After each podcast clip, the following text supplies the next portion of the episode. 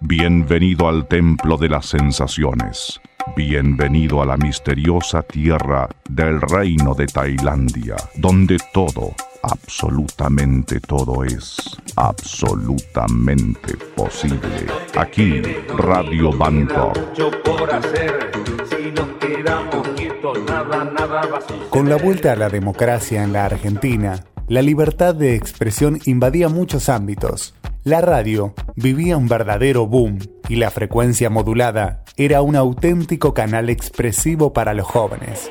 El país era otro, era Bangkok, Tailandia. Después de una gran represión era destapar una olla a presión y Bangkok fue la tapa. Bangkok sin duda fue una referencia, digamos.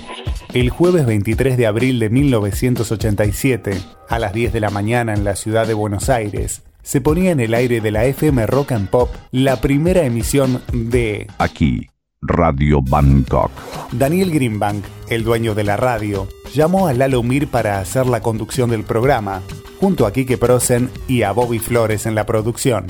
Ellos comenzaron un ciclo que permanecería grabado en la memoria de la gente. Bobby Flores. Bangkok surgió porque estábamos en Rock and Pop y realmente los dos primeros años de Rock and Pop habían sido buenísimos en el sentido de lo novedoso. Pensar en ese tiempo unas 24 horas de rock and roll era utópico. Entonces Daniel realmente tenía un amplio panorama para elegir. Obviamente otro de los primeros que se llamó fue Lalo, que había quedado colgado del plata. Nada, estábamos ahí, Lalo me conocía a mí porque yo había laburado con él. Y aquí que Prosen, que éramos musicalizadores en la radio, Lalo llegó a la radio y nos vio. Hola, ah, ¿qué tal? ¿Cómo va todo? Y le contaba, acá está todo bien, viste cómo es esto, jaja. Y nada, se reunió con Daniel y dijo, bueno, dame estos dos que yo los conozco, que son pibes de confianza y vamos a hacer algo. Y ahí, ahí nació Radio Bangkok. Me acuerdo que tenía un Renault blanco. Nos fuimos en el auto de Lalo, que en ese tiempo vivía en el auto porque la mujer lo había echado. Yo me había separado y mi casa era el baúl. Es decir, el placar era el baúl. Así que en el baúl del auto tenía desde pava y mate hasta ropa, discos. Ahí llevaba camisas, pantalones y según donde me agarraba la noche me bañaba y me cambiaba. Teníamos todo lo que necesitábamos en, el- en un 11 que tenía Lalo. Y que en ese 11 creo que se gestó Bangkok. Entonces estuve así unas semanas deambulando en el auto y tuvo que ver específicamente con el comienzo de Radio Bangkok. Eso sí, formalmente es así. Coincidencia, Alcoyana, Alcoyana. Mi nombre es Guillo García, soy operador técnico de estudio, recibí una licencia en el año 84 y arranqué haciendo la puesta en el aire de Rock and Pop. En el año 87, si yo me acuerdo una mañana, cae el halo y me dicen que el lunes van a empezar un programa de discos que se llama Radio Bangkok, que era un ranking de una hora. O sea, ese lunes empieza el programa así Aquí, Radio Bangkok. y después no me acuerdo exactamente el orden de las cosas, pero se van sentando más personas en el micrófono. Yo voy trayendo efectos de una radio que se llama Láser, que hoy es Aspen. Y lo primero que traigo creo que era el vómito y la cadena de inodoro. Y los empiezo a tirar para ver cuál era la reacción del halo, que fue buena. La gente se empieza a copar con estos efectos que hasta ahí no, no se usaban mucho. Y los empieza a pedir. Los que se van quedando eh, es Bobby, que se va sentando Bobby Flores, que Bobby era el musicalizador del programa y un día se pone en el micrófono. Eh, recuerdo algunas personas me decían no le abras el micrófono, que no sabe ni hablar, porque Bobby tiene una pila de dientes en la boca y se le complica. Y nada, se fue sentando. Lo, lo lindo era que todo el mundo tiraba para un solo lugar, que era la antena y era la transmisión, nada más. La idea era transmitir desde otro lugar. Nos fascinaba mucho la idea de que nos habíamos enterado de todo lo que pasaba por Radio Colonia, que era una radio afuera. O sea, para saber lo que pasaba acá tenía que escuchar una radio afuera, ¿no? Mi nombre es Douglas Vinci, comencé trabajando en Radio Bangkok hace muchos años. Yo me enteraba de los golpes de Estado por Radio Colonia. Yo no me enteraba de los golpes de Estado de, de una radio nacional, ni de Mitre, ni de esta, ni de... Los escuchaban por Radio Colonia. Eh, aquí las primeras informaciones para este boletín. Buenos Aires, una junta de comandantes asumió esta madrugada el poder en la Argentina. Entonces, para diferenciarnos de lo que era ese modo de hacer radio, nosotros transmitíamos de Bangkok y teníamos un, un economista, un primer ministro, un ministro de culto, ¿entendés? Era toda una saga. Y tenía que rimar con rock and pop, o sea, ya teníamos que hacer la promo, era todo muy rápido, muy vertiginoso. Así que nada, el primer nombre que se le ocurrió a Lalo fue Bangkok, que rimaba con rock. Todas las noticias sobre el rock y sobre el pop te estarán esperando en la Rock and Pop, en el informe especial de Radio Bangkok. Y empezamos a averiguar Bangkok, de Tailandia. Ah, Tailandia, ah, era el reino de Siam. Ah, mira, empezamos a involucrarnos. Tanto es así que Lalo después fue como cinco veces a Tailandia.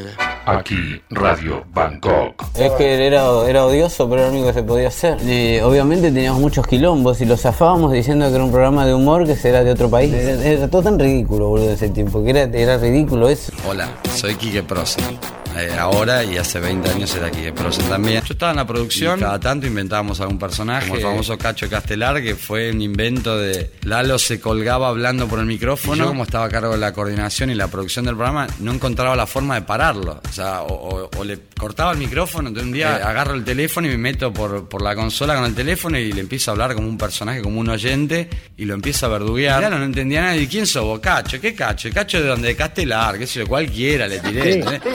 ¿Entendés? Cacho. Cacho, estamos haciendo una nota de aviso acá, estamos escuchando un disco, estamos tranquilos departiendo en un día jueves, tenemos sueño. No seas pesado, por favor. No, pero escúchame, son las 2 de la tarde ya, 2 y 12. No, son la 1 y 12. No, las 2 y 12. Cambiaron el reloj, bebé. Pero para atrás. ¿Eh? ¿Para adelante o para atrás? Déjeme que yo- Escuchame una cosa, pibe. No, con usted no quiero hablar. Ari, escúchame. Que no, que querés hablar, que sabés, sabés que te hago, te voy a buscar, ¿eh? Ari, Te voy a buscar y te reviento la boca, te ensangreto. Douglas Vinci, Soy el último de los que se integra al elenco de la radio, eh, debido a que yo era director de arte de la revista Rock and Pop, y como yo era medio amigote de Lalo y de Bobby, porque escribíamos en, en un mismo pasquín que se llamaba Twist y Gritos, que dirigía Tom Lupo, nos conocíamos ahí. Cuando ellos empezaron a hacer la radio, yo primero salía al aire enlatado. ¿Sabes, hermano? ¿Sabes por qué el Eterno me envió aquí? Porque debo salvar a los hermanos infieles de consumirse en las llamas del infierno. Y tú, tú eres uno de ellos, quizá, ¿no? Hacía un personaje que se A llamaba el reverendo Douglas Vinci. El nombre un poco fue elegido al azar. Douglas porque cualquier eh, pastor protestante es americano y se llama Douglas. Y Vinci en homenaje a un conocido productor hoy famoso en Chile que en ese entonces estaba siendo buscado por la policía. Hemos abierto una cuenta bancaria para salvaguardar tu anonimato, para que nadie sepa que eres un pecador. La cuenta que el Eterno te abrió está en Bangkok. Aquí. Envía aquí tus dádivas. Esto fue en el momento donde el desarrollo de, los, de las iglesias pentecostales empezó el apogeo. Llena las manos del Eterno con aquello que te sobra para llevar una vida espiritual. Cuando uno escucha estas cosas y no le pone un calendario abajo, no tiene idea de lo que significó y aún de lo que significa. Era un pastor protestante. Imaginemos, ¿no? En 10 años de oscuridad que aparezcan personajes en la radio. Cuando ande- antes en la radio, los, tres días de Pascua, eh, ponían música clásica, no se podía, ¿no? los locutores no podían hablar. El jueves 23 a las 10, aquí Radio Bangkok. ¿Querés saber qué pasa si apagás Radio Bangkok? Escucha, ese señor una vez la apagó y así quedó. ¡Uy, apagó! ¡Uy, apagué! ¡Uy, apaga y apagó! Aquí, Radio Bangkok. ¡Uh, la, la! La mayoría de las radios en los 80 pasaban rock, como también Luis Miguel. No tenían bandera. El criterio musical eran los número uno del ranking. El primer tema del programa fue una declaración de principios, nacido para ser salvaje. Para Alfredo Rosso, periodista de rock, significa más que una simple canción. Eso es un tema emblemático de los motociclistas estadounidenses y formó parte de la banda de sonido de Easy Riders, la película que definió la contracultura en Estados Unidos en el año 68.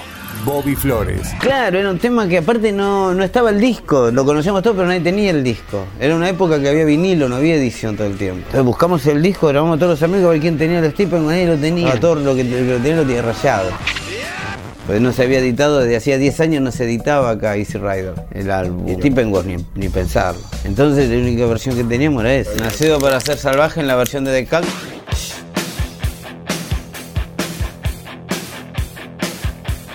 En toda mítica siempre existe una mala memoria o una ubicación en la memoria de acuerdo a lo que uno quiere poner. Yo no me acuerdo de eso. Eso también es una mítica, que Bobby dice que el primer disco que pusieron es Nacido para ser salvaje de la versión de Decal.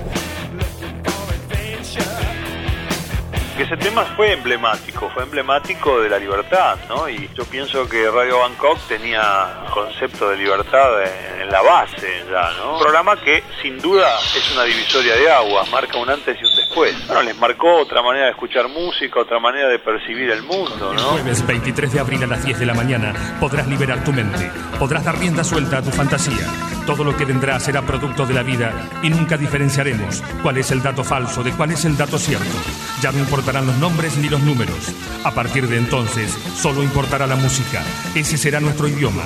En cada canción estarás comunicado. Aquí Radio Bangkok, aquí la Rock and Pop. El país era otro, era Bangkok, Tailandia. Guillermo García, operador de Radio Bangkok. La hora era falsa, la temperatura era falsa. Eso te daba mucha, mucho margen para hacer lo que vos quieras. O sea, vos, vos llegabas un lunes con la idea, che, Lalo, hacemos un comando de jubilados que asesinan chorros. Dale, y era eso. Y para nosotros era verdad, vos le dabas para adelante. Era todo mentira, y era todo mentira, y dentro de la mentira todo cabe. Es como el miente, miente que algo va a quedar. Eso le cabe a Bangkok. Georgetown, Guyana. El piloto de una aeronave DC-9 fue obligado a suspender el aterrizaje cuando un perro se echó en medio de la pista principal de aterrizaje del aeropuerto internacional de Timerí. Atento, atento, están comunicando intersección de un perro en la pista, se pide permiso para aterrizar, cambio. Atención, atención, le están dando negativa, le están dando negativa, parece que va a ganar el perro, le están dando la negativa al piloto, atento, queremos escuchar más avión, comunicación. ¿No ves que viene un avión, Ulises? Correte de ahí. Había un momento que te viste que el chiste no daba para más y ahí tirabas la bomba y te ibas. Y nadie te decía nada, ¿entendés? Porque no daba para más. Yo lo estiraba hasta que me reía. Cuando yo me dejo de reír, la gente se ríe 30 segundos más y ya está. O sea, vos de adentro te aburrís antes que la gente de afuera. Entonces ese, ese pequeño reloj lo tenés incorporado. Viene el avión.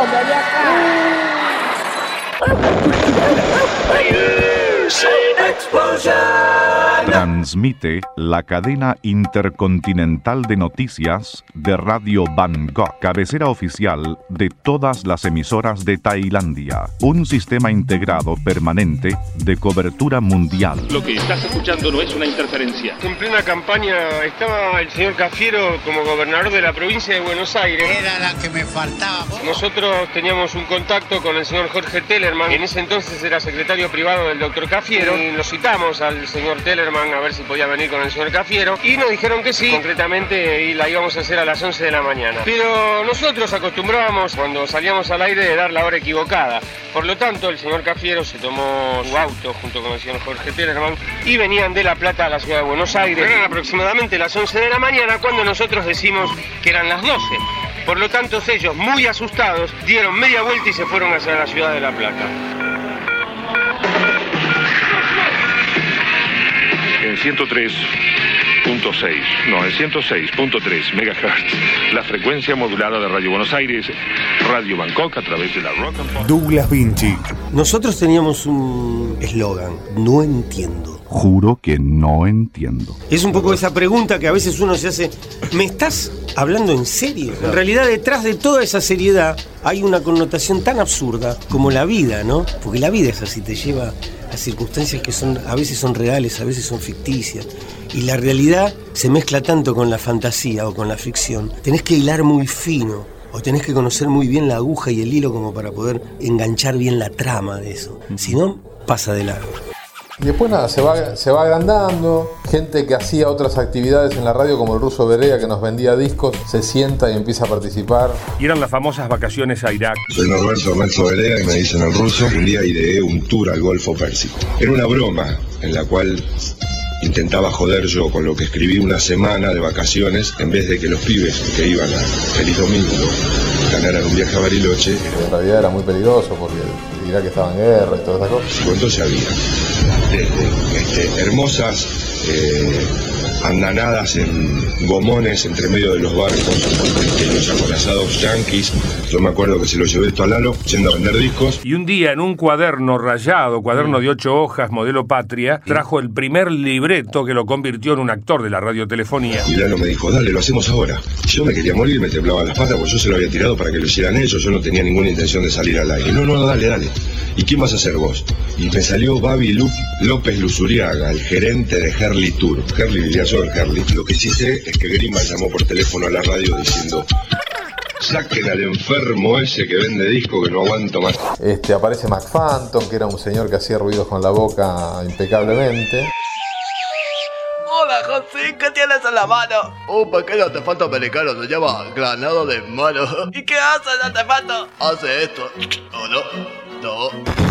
Pero aparecen como laterales al programa, o sea, van entrando, van participando y van saliendo. No eran personas fijas, ¿no? Y después gente que se arrimaba, locutores, colegas de Lalo, porque era un lugar donde la gente venía a hacer lo que no podía hacer, digamos. Habitualmente los locutores laburan de locutores serios todo el día. Entonces, ir a Bangkok a vos te daba permiso de ir a escupir el micrófono. El lenguaje propio de la radio. Se tenía que hablar bien, tenía que ser claro, uno no se podía equivocar, no podías gritar. Y nosotros veníamos, que yo nunca había hecho radio en mi vida. El único que había hecho radio era Lalo. Yo hice casi 15 años de teatro, sabía cómo se hablaba. Bobby no, no sabía hablar. Era un pibe que venía de San Martín, que escribía bien, era un pibe de, de una cultura literaria profunda, pero no era un tipo de radio. Entonces nosotros hablábamos naturalmente. Tenga cuidado con Bobby Flores, chiquito, a ver si se lo chupa la aspiradora. Sí, la aspiradora quiere chupárselo. ¿Eh? Cuidado, Bobby, cuidado, Bobby, cuidado. Se lo lleva, se lo lleva. ¡Bobby! La aspiradora. ¡Bobby! ¡Bobby! ¡Bobby! ¿Me escuchás? Una ¡No se puede apagar la máquina! Sí, no se puede apagar. Uy, la Bobby Flores se lo chupó la máquina aspiradora. ¿Qué hay adentro? ¿Eh? ¿Qué hay? ¡Basura! ¡Basura! Sí, ya sabemos que hay chupó a vos, claro. ¿Qué más hay aparte de basura? Basura. ¿Qué? Hay puchos, ¿Qué más? ¿Qué más? ¿Qué más? ¿Eh? De Dalito. Video, video de Dalito. ¿Cómo? ¡Cucaracha! Hay cucarachas adentro. ¿Qué más hay? Ramón, a ver si puede apagar la máquina esta. A ver si puede apagar la máquina. Vamos, vamos a dar vuelta. Pará, pará, vamos a sacarlo. Da, da vuelta al tarro. Vamos a pará, pará, pará. Da vuelta. ¡Uh! Pará, pará, pará, salí, ahí salió. Ahí. Pero está completamente negro, mira. Se generó solo, como esas cosas que se generan solas. Aparte, ten en cuenta que iba a la mañana. Y en esos años la mañana era el horario más, no había nada a la mañana en FM. No se escuchaba FM a la mañana. La mañana era de la REA, de Carrizo. Antonio Carrizo, ¿verdad? En efecto. Estaban todos esos tipos regrosos a la mañana en la M. La FM era, la mañana era como hoy tener un programa en internet, ¿entender? Una cosa así.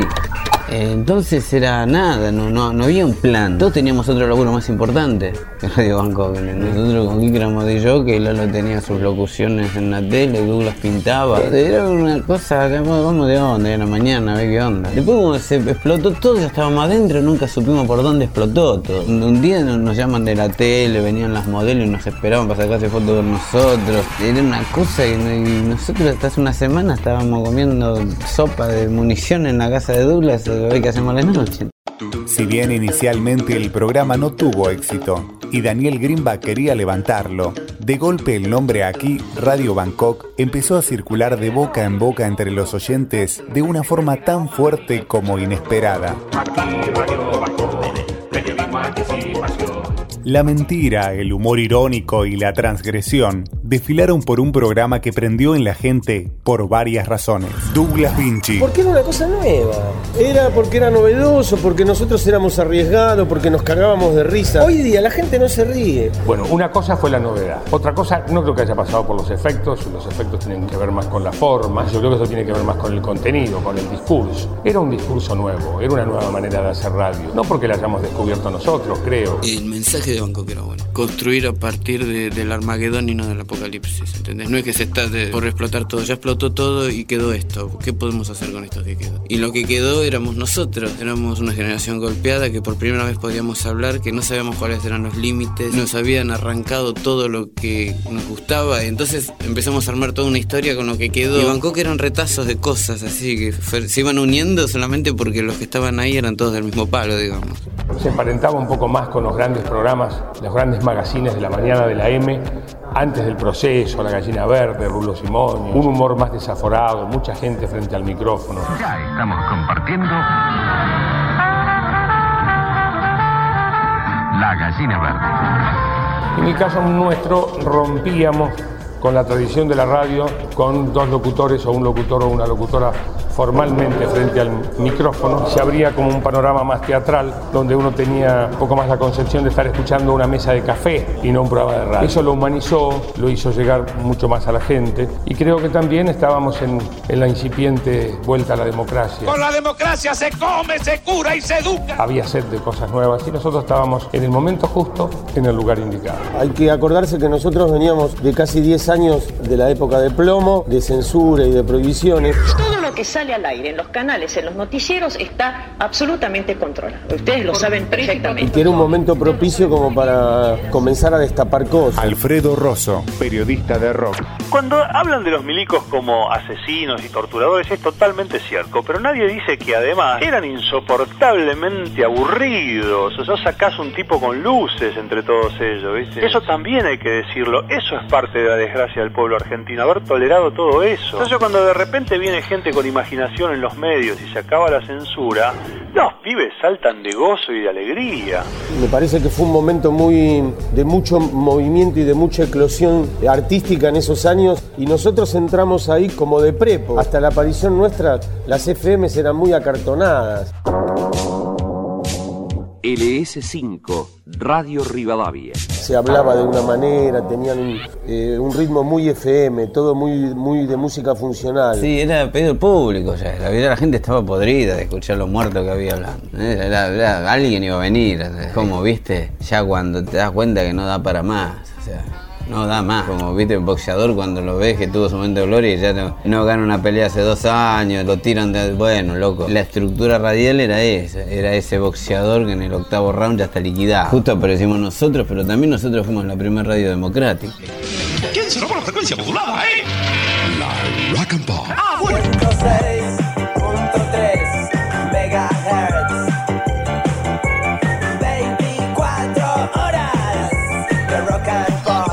Vos tengas una radio que pase el 100% rock y pop, no, no había. Claudio Vivori es sociólogo y uno de los fundadores de la FM comunitaria porteña La Tribu. Más un programa, digamos, las características del Lalo, que hoy lo hace todo el mundo, digamos, pero vos tenés que imaginarte que esta cosita del separadorcito y la cosa grabada y el juego de voces y, y distorsionar algunas voces. Aquí, Radio Bangkok. Todavía no existía ni, ni- no existían los programas que tenés sobre el Soundforge o el Pro Tool y todo eso, no existían. Entonces, todos esos jueguitos, digamos, los personajes. Informó el Ortiva Show. Servicio de buchones a domicilio para que usted viva mejor. La música, es lo nuevo, flaco. Aquel que tiene inquietudes, pum, pone la oreja. Nosotros pasábamos de todo. Cuando la Mona Jiménez hizo su primer eh, concierto en el Luna Park, nosotros tres lo presentamos. Cuando la bailante era una cosa que no te la pasaba nadie, porque la consideraban negra, ¿entendés? Nosotros mezclamos esas cosas. Ven y prendete y escucha la rock and pop. Radio Bangkok es el programa de más onda, en donde tocan esta salsa cuartetera y donde bailan Lalomir y Bobby Flores. Pero como baila, como baila Enrique y Douglas, miren cómo baila este ritmo salsa. Pero como bailan esos cuatro delirantes, no se mueran. Mi nombre es Alberto Chinen, más conocido como el Chino Chinen. Soy operador recibido del ICE en el año 84. Trabajé en varias AM y en Rock and Pop. Alberto Chinen acompañaba a Guillermo García en la operación técnica de Bangkok, pero luego tuvo que cambiar su horario de trabajo a la noche de la radio, junto a Mario Pergolini y Eduardo de la Puente. En un momento yo paso a la noche eh, a hacer malas compañías con Mario y queda Guille y Charlie. Me siento un esclavo. Yo ponía radio despertador y si estaba Bangkok no podía, me levantaba a las 9 cuando empezaba Bangkok y no dormía más. Después empezó Lalo, después empezó a faltar Lalo, porque como era la mañana era muy difícil. Éramos todos nocheros, a la mañana para nosotros era terrible. Párpados me pesan, mi Yo viví cinco años de mal humor con Bangkok por levantarme a la mañana. Todos querían participar, todos querían poner su granito de arena en algo que significaba libertad. Tener la libertad para hacer cosas. Todos querían hacer, después de una gran represión, era destapar una olla de presión. Y Bangkok fue la tapa. Bangkok logró ganar por primera vez la pulseada del rating entre la M y la FM, algo impensado. La FM no funcionaba más como un anexo, de esto no había dudas. La gente quería escuchar menos formalidades, quería voces que fueran de la calle. Claudio Vívori, integrante de FM La Tribu. En realidad, lo que también me parece, pensando un poco que colaboró la rock and pop en general en la primera época, cuando era hablada, ¿no? Y Radio Bangkok en particular es, a pesar de que Lalo es locutor y ya era un tipo grande, no era un pendejo, me parece que empezó a hablar como habla la gente. ¿Entendés? Cuando se comunica con un medio, rápidamente se adapta al código del medio. Eso en esa época era muy claro. Cuando alguien salía por radio, viste, era muy formal. Mucho más después la radio, la radio populares, obviamente, eh, digamos, arrasan con eso, con hablar como hablamos todos los días, digamos. En eso colaboró, digamos, ¿no? Y que obviamente construye un código. Ya la radio cercanía, imagínate si, si le hablas al que está del otro lado, como habla todos los días. Y eso es atípico, te acerca mucho más.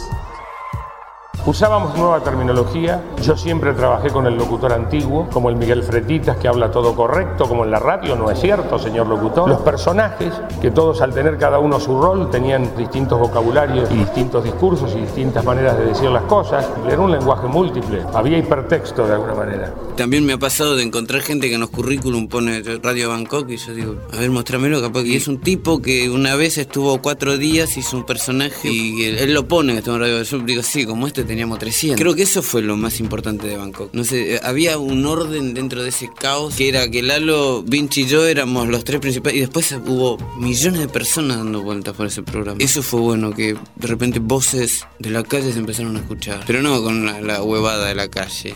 Más allá de que la motivación pudo no haber sido darle la palabra a la gente de la calle. Es Sergio Arman, comunicador especialista en radio y autor del libro Radio Lienzo Sonoro. Durante los 80s fue oyente de aquí Radio Bangkok. El hecho de ser sinceros y hablar como en la calle, evidentemente es lo que prendió en la gente. Y aparece el fenómeno de desprofesionalización de la radio, que no es verdadero en todos los aspectos. Rock and pop funciona por esta imagen no profesional, pero es profesional. El hecho de que la discusión cerrada entre ellos a vos te haga partir En el carrusel informativo de Radio Bangkok, Panorama Oriental. Quiso envenenar a la novia, pero le achuntó a su suegra y a su cuñada. ¿De qué? Le achuntó. ¿Le achuntó? ¿Le achuntó qué? Ratis de Osorno, ahora en vez de lupa y gorro a cuadro, se dedican a ver sábados gigantes donde Don Francisco les hace la pega detenido estudiante universitario envenenador. Ratis de Osorno. Que le hace la pega. ¿Qué son los ratis de Osorno? Es muy difícil comprender el registro que utiliza Rock and Pop, registro entendido como el idioma de la radio y el idioma de la temprana Rock and Pop, descontracturado, rebelde, transgresor, sin entender la fenomenología de los 80. Los 80 son una década donde priva por un lado el cinismo, porque ya las utopías hippies están agotadas. Imagínate, después de 30.000 muertos en la Argentina, después de una guerra perdida con una de las potencias mundiales, no quedaba mucho espacio para el idealismo y la utopía. En todo caso, si quedaba algo era para tratar de obtener justicia por los desaparecidos y de tratar de que la democracia nos permitiera un desarrollo personal. Pero no había utopías colectivas, eso hay que entender. Esos años, a diferencia de estos, eran años tremendos. Estamos hablando antes del muro de Berlín. Estamos hablando de- del teléfono que era cuadrado y que ahora los teléfonos son así. O sea, imagínate en esa, en esa época que nosotros hablemos de esas cosas ahora. Por ejemplo, ahora yo te podría decir, lo que nosotros decíamos era a lo que se dice ahora por la radio o por la televisión, éramos unos nenes de pecho. Bueno, entonces es una época bastante vacía de ideología y es una época donde uno espera una recompensa inmediata por sus esfuerzos, una retribución inmediata. Sé lo que quiero, pero lo quiero ya. No sé lo que quiero, pero lo quiero ya, decía este Sumo, y es, es un poco la ideología de los 80. Eran los 80, musicalmente estaban pasando muchas cosas, pero la música representaba cuestiones sociales muy raras, que rock, que pelos parados, que travestis que empezaban a salir a las calles. Era una locura. Yo creo que Bangkok acompañó esa vuelta a la democracia y se soltaron mucho más, digamos. Tom Lupo es periodista de rock y poeta. Estuvo fuertemente ligado a los inicios del rock nacional y realizó el mítico programa Submarino Amarillo. Por ejemplo, comenzó a legalizarse en radio cierto absurdo, ¿sí? cierto humor surrealista, que no tuviera ninguna relación con la realidad. Pero la democracia lo que le permitió a Bangkok es imaginación. Bangkok lo que nunca hizo, para mi gusto, fue comprometerse con la realidad nacional, le, le, era ajena. Porque no es la especialidad de Lalo, Lalo es un gran productor, pero no, es alguien que pudiera torcer el destino de un joven, si a lo sumo podría producir una ensoñación o una transformación. Es muy difícil encontrar en radio un modo de tener una gran audiencia y decir la verdad de la milanesa. Me parece que Bangkok ayudó es a, a afinar la oreja en cuanto a la calidad de producción. Gastaba guita en producción. Los sketches, era como una vuelta a radioteatro de, de los años 40. Y lo vivía con todos los ruidos y las escenas. A pedido del numeroso público presente, Radio Bangkok una vez más pone en el aire la división Entel.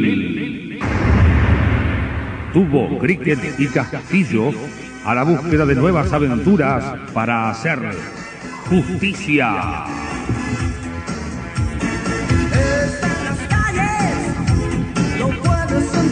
Había cosas que eran de dos. Los grandes quilombos, por ejemplo, la Brigada Antel era un gran quilombo que no sabías cómo empezaba, pero no sabías cómo terminaba. Desde el control arengabas el quilombo, porque en, realidad la Brigada Antel arrancaba muy sencillamente. Era, vamos a conectarle el teléfono a una vieja de la avenida Córdoba de Gastón. Que generalmente era la casa de un oyente y de un famoso, vienen a arreglar el teléfono. Entraba la brigada, pero resulta que después adentro era cualquier cosa. Y lo que hacen es abrir la heladera, comerse todo lo que hay, abrir los placares, robar lo que encuentran. La vieja tenía guita y se la robaba, y después la vieja nos sacaba palos de la casa. Era como una apuesta teatral de audio importante, entonces necesitabas más manos que las dos de siempre. División Entel tenía una línea argumental, unos tipos que se suben a un auto. ¿Ya te nafta? No me preguntes, vos... Y vos tenías el vale de la nafta. Bueno, sí, le eché nafta. Sí, bueno, hay que ir a la esquina de Rodríguez Peña. Suena la radio. Rodríguez Peña y Bartolomé Mitre. Hay una, una boca de tormenta, tenemos que bajar porque tenemos una denuncia de María Julia que allí están ocurriendo cosas raras, aparentemente habría una carpa. ¿Usted la vio, Cricket? Sí, tengo un amigo en la carpa de laboral. Ah, exactamente. En este recorrido del auto, en las primeras cuadras, hacen una serie de desmanes, como abrir la puerta y pegarle a la gente. Dobla a la derecha. Mira, pasa por al lado de la vieja, pasa, pasa por al lado del creador del papel. Mira, pasa a la vieja. Sabíamos cómo empezaba, cómo era el desarrollo y cómo terminaba. La improvisación estaba en el medio. Estamos bajo la ciudad de Buenos Aires, estamos en las inmediaciones de Callao y Entre Ríos. Hay hasta un arbolito vendiendo dólares aquí en la tubería de Segua, señores. Estamos tomando ahora por el... Nosotros no sabíamos cuál era el fin, pero íbamos hacia allá. Y eso creo que era lo más importante del programa. Hay un escenario, hay unas señoritas haciendo striptease está la gente bailando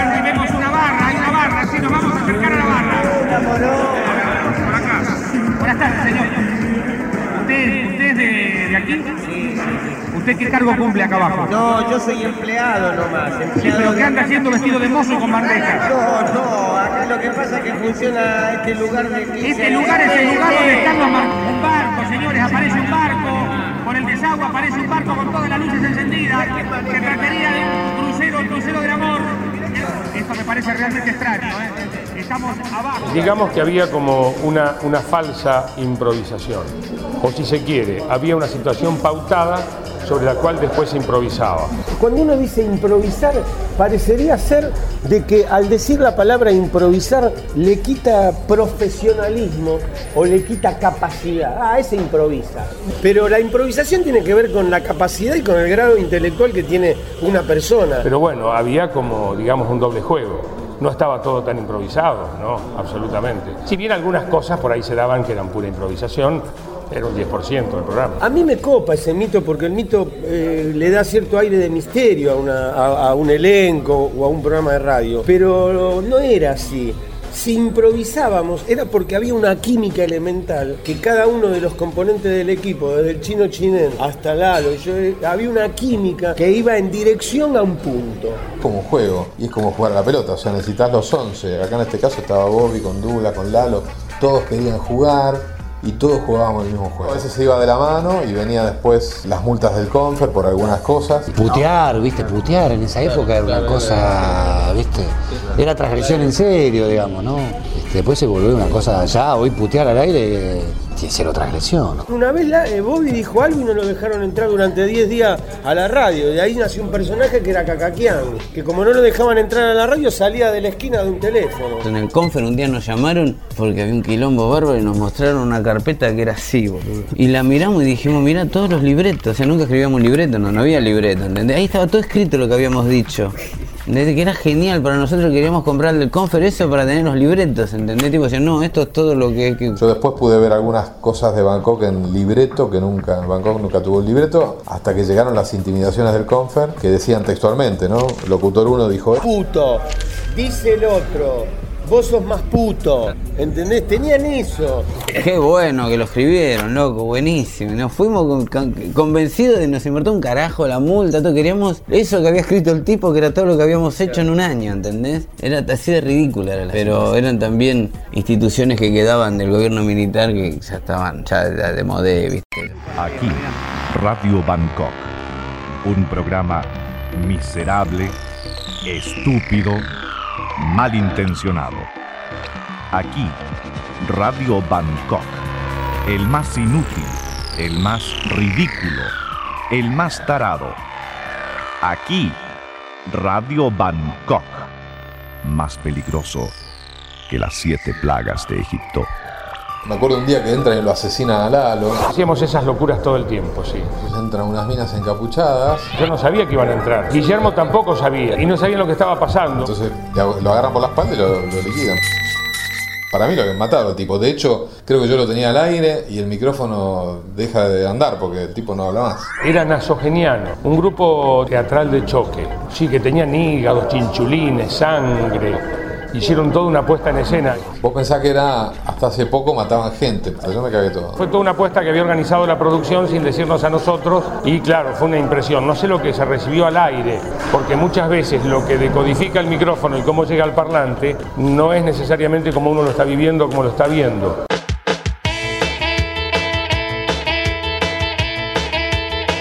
Despertaron todos muertos, yo no sé lo que pasó. Algo falta en esta vida, algo falta, qué sé yo. Caretas, encaremos con pasión el futuro que ya viene con la sana salvación. Por eso en esta radio todo el mundo enloqueció. Todos saltan, todos gritan. Aquí Radio Bangkok. Sergio Armand. Comunicador y escritor. Vos lo escuchás a Lalo Mir, era mucho más irreverente que hoy, porque el tipo, vos tenés una imagen de un tipo muy respetuoso hoy, sea lo que sea Lalo. En esa época llamaba a alguien por teléfono a Radio Bangkok y decía, Radio Bangkok empieza a las 10 y no a las 10 y cuarto, a las 10 y... y el tipo le contestaba una guasada, Radio Bangkok empieza como decimos nosotros, qué sé yo. Tenía esa cosa combativa o irrespetuosa hacia el oyente en ese momento. Formaba parte de la propuesta. Eh, tengo aquí un mensaje muy noble de Gustavo de Adrogué que dice, Lalo, pasá a los toreros muertos, a los Kennedys muertos, o a todos tus muertos, o sos hombre muerto. Ahora me quedo mucho más tranquilo. Y la gente empieza a ser protagonista, empieza a ser bardeada y le gusta ser bardeada, le gusta que la puteen y empiezan a armar parte del programa porque se convierte en personajes. El, que se vuelve recurrente, que llama siempre, se vuelve un personaje, una constelación de personajes. Este es un fenómeno interesante porque va más allá del llamado telefónico, digamos. Tiene que ver con cómo la producción se nutre de las vidas reales, respetándolas o no. Es que el oyente también empezó a adquirir una nueva importancia. Hasta entonces el oyente era un tipo que básicamente llamaba de vez en cuando para pedir algún tema. La opinión de la gente no le importaba a nadie porque estaba eh, excluida. Si no pueden votar, no pueden opinar. ¿Te das cuenta? Entonces durante casi una década no se pudo decir lo que pensabas y de golpe tenés un país donde la democracia vuelve o está por volver. Y unas radios donde, bueno, vos podés hacer uso de esa nueva opinión y de esa nueva libertad. Los oyentes empezaron a participar de los programas radiales. Eran parte de las voces de la calle que se empezaban a oír con más fuerza. Después, ¿te acordás que nos escribían también los de Entel chino del piso 9? Sí, que escuchaban la brigada. Los tipos escuchaban la brigada de Entel, y se llamaba, la- sí, era como la brigada del piso noveno de Entel y me escribían permanentemente. Hicimos una prenda por la cual regalábamos entradas para un buen concierto, no me acuerdo cuál era, un grupo extranjero, a quien nos traía dos huevos fritos en su plato con sal y pan. Y llenamos la radio huevos fritos. Entonces la gente hacía huevos fritos en la casa, lo ponía adentro de un papel y lo llevaba y corría 15 cuadras. Hoy día eso no se hace. Es todo más fashion. Y después la otra gran virtud de Bangkok fue que el operador por primera vez empieza a hablar.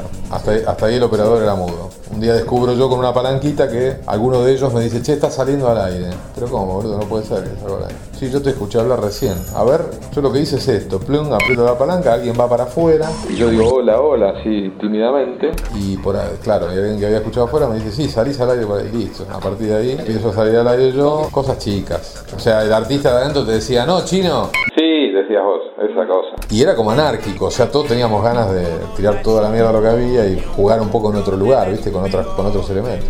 A nadie importa un coño que este mundo explote.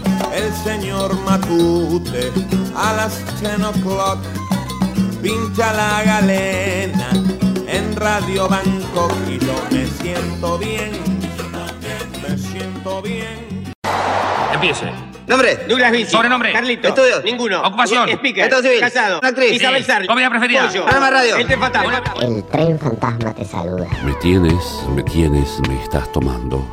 Nunca sabrás si me tienes o no me tienes. Acá el programa que cambia la forma de hacer radio, el registro de la radio por primera vez es el Tren Fantasma. Alfredo Rosso es periodista de rock y formó parte del programa El Tren Fantasma. Daniel Morano no solo cambió la música y metió el reggae y metió el punk, sino que también hizo de Omar Serazuolo un locutor distinto. A través del fuego ritual de una garganta. Eran los primeros que jugaron con la repetición como hecho artístico. Por ejemplo, durante un año el tren fantasma pasó la misma frase, no la variaba. El tren fantasma, un detalle a sus pies, la alfombra.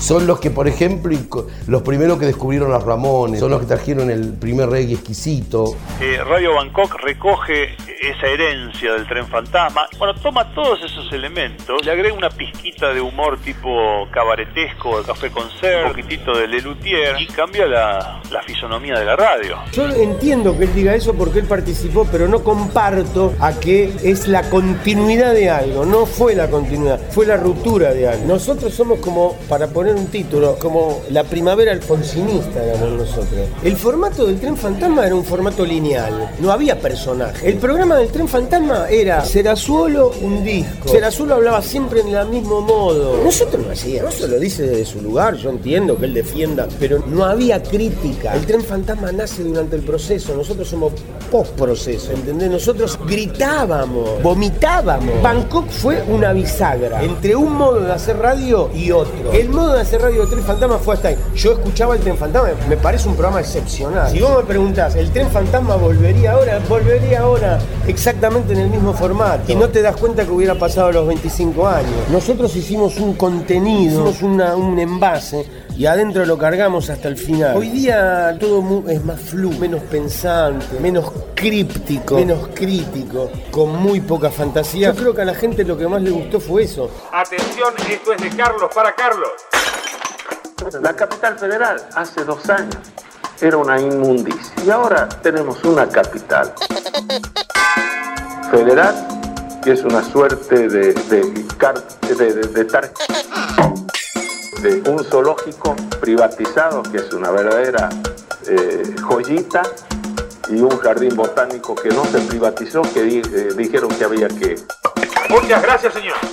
Con Bangkok se generó un nuevo modo de hacer humor en radio, pero los excesos y las multas decidieron a Daniel Greenbank a girar la programación a un estilo más musical, sin programas hablados.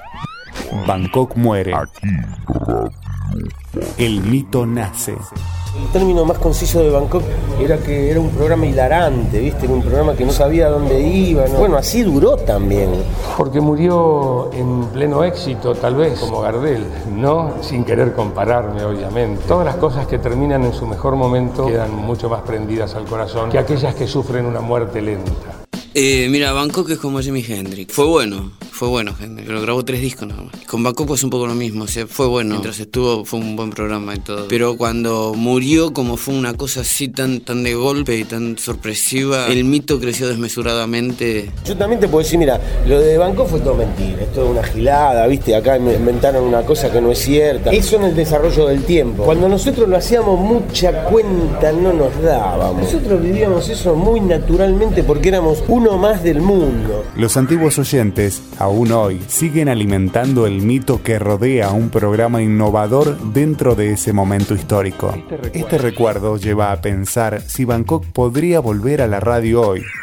Cada cosa hay que analizarlo en el contexto histórico. Es como decir, hoy funcionaría refrescola. No, los tiempos han cambiado. Entonces me parece que Bangkok le vino a, esa, a ese momento histórico de la radio. Después todo se copió.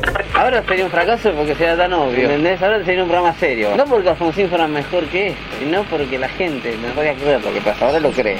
Es que hoy la radio es como Bangkok, la vida es como Bangkok, los noticieros de televisión son como Bangkok. Entonces Bangkok hoy sería más de lo mismo. Por ahí con la distinción de que, bueno, éramos, somos los mismos tipos, más viejos, y eso le puede dar un bonus track. En los años 80 se crearon las bases para que hoy en día, a las 10 de la mañana, se pueda hablar de cualquier tema de forma cómica e inteligente. Los jóvenes conductores están marcados por la influencia de esa época. En esos momentos nosotros éramos más jóvenes, teníamos más ilusiones y no teníamos ni idea hacia dónde íbamos. Yo creo que la riqueza de eso, la riqueza de lo del programa valía en eso, de que nosotros no sabíamos a dónde íbamos. Y creo que eso, el no saber a dónde ir, es como el aventurero, como el conquistador. Pero en realidad, voy y escuchás, no sé, cualquier radio o ves un programa de televisión y hay cinco desaforados peleándose por hablar, que era lo que pasaba en Radio Bangkok. Entonces, ¿qué tendría de novedoso? Nada. Fueron épocas mucho más ricas de las que suceden ahora, en donde todo el mundo se copia y en donde todo es funcional a algo. Bien, eh, será hasta mañana para despedirnos. Yo quiero Tenemos- mandarle un gran saludo al señor Sammy Herman. Duby Brothers. Alfonso Me están Centré. escuchando. Ah, de- Doobie Brothers. El nuevo de los Doobie Brothers. Este es el nuevo de los Doobie Brothers que se titula específicamente pongan el papel en la B4 cara, lo- lo de Johnston, número equivocado, en la despedida musical de nuestro encuentro. Muchas gracias a todos y será hasta el día de mañana. Los Doobie Brothers. Cuando uno narra esto, que pasa siempre, que hay que tener en claro que uno se acuerda de lo que quiere. No desespere. Cada mañana habrá un Bangkok.